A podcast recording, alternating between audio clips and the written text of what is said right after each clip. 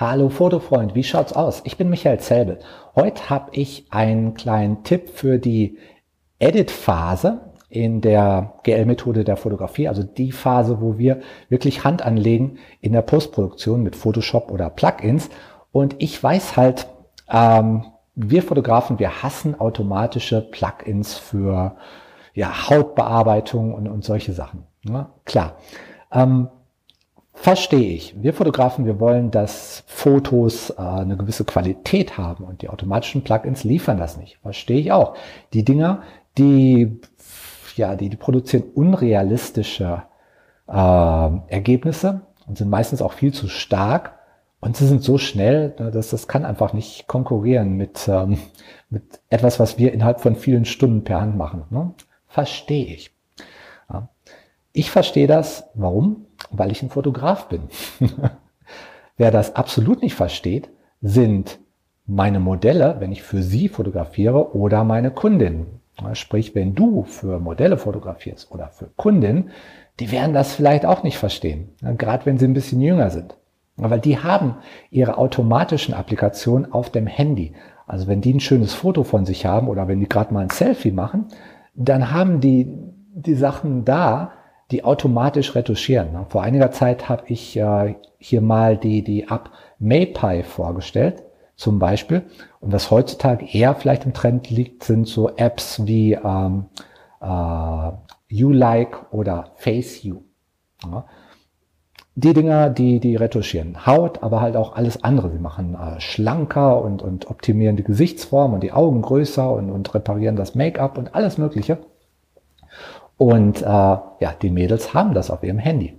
Und das ist für sie das Normal. Sache ist ja auch die, Kundinnen und, und auch Modelle, die sind ja oft äh, nicht hinter Fotos her, die möglichst realistisch ausschauen, sondern sie sind ja gerade hinter einer Transformation her. Das ist ja das, was sie oft möchten. Sie möchten von dem normalen, realistischen Aussehen hin zu einem Aussehen auf dem Foto, was sehr idealisiert ist. Das ist ja das Ding. Und ich sehe das ganz extrem zum Beispiel bei unseren chinesischen Bräuten. Ja, wenn wir die fotografieren, dann verlangen die, wirklich verlangen sie ähm, ein, ja, eine, ein Level von Photoshop, der äh, so stark ist, dass man sie nicht mehr erkennt. Ja, man erkennt die Bräute in ihrem eigenen Hochzeitsalbum nicht mehr. Ja, es ist das technisch ein Vorhochzeitsalbum, weil die Fotos immer vor der Hochzeit geschossen werden in dem Fall.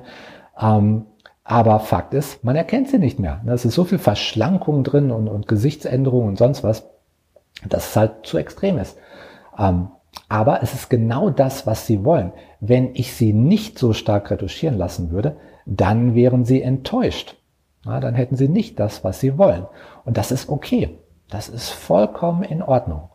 Ja, und wir Fotografen müssen da auch gar nichts dran ändern. Wenn wir Kundinnen oder Modelle haben, die halt stark retuschierte Sachen haben wollen, auch vielleicht, weil sie äh, Instagram gewohnt sind und ihre Face You Up und You Like Up und, und, und sonst was, ähm, dann können dann können wir das ja liefern. Ich meine, das macht dann einen guten Fotograf aus, ne? wenn er das liefern kann, was äh, seine Kundin haben möchte.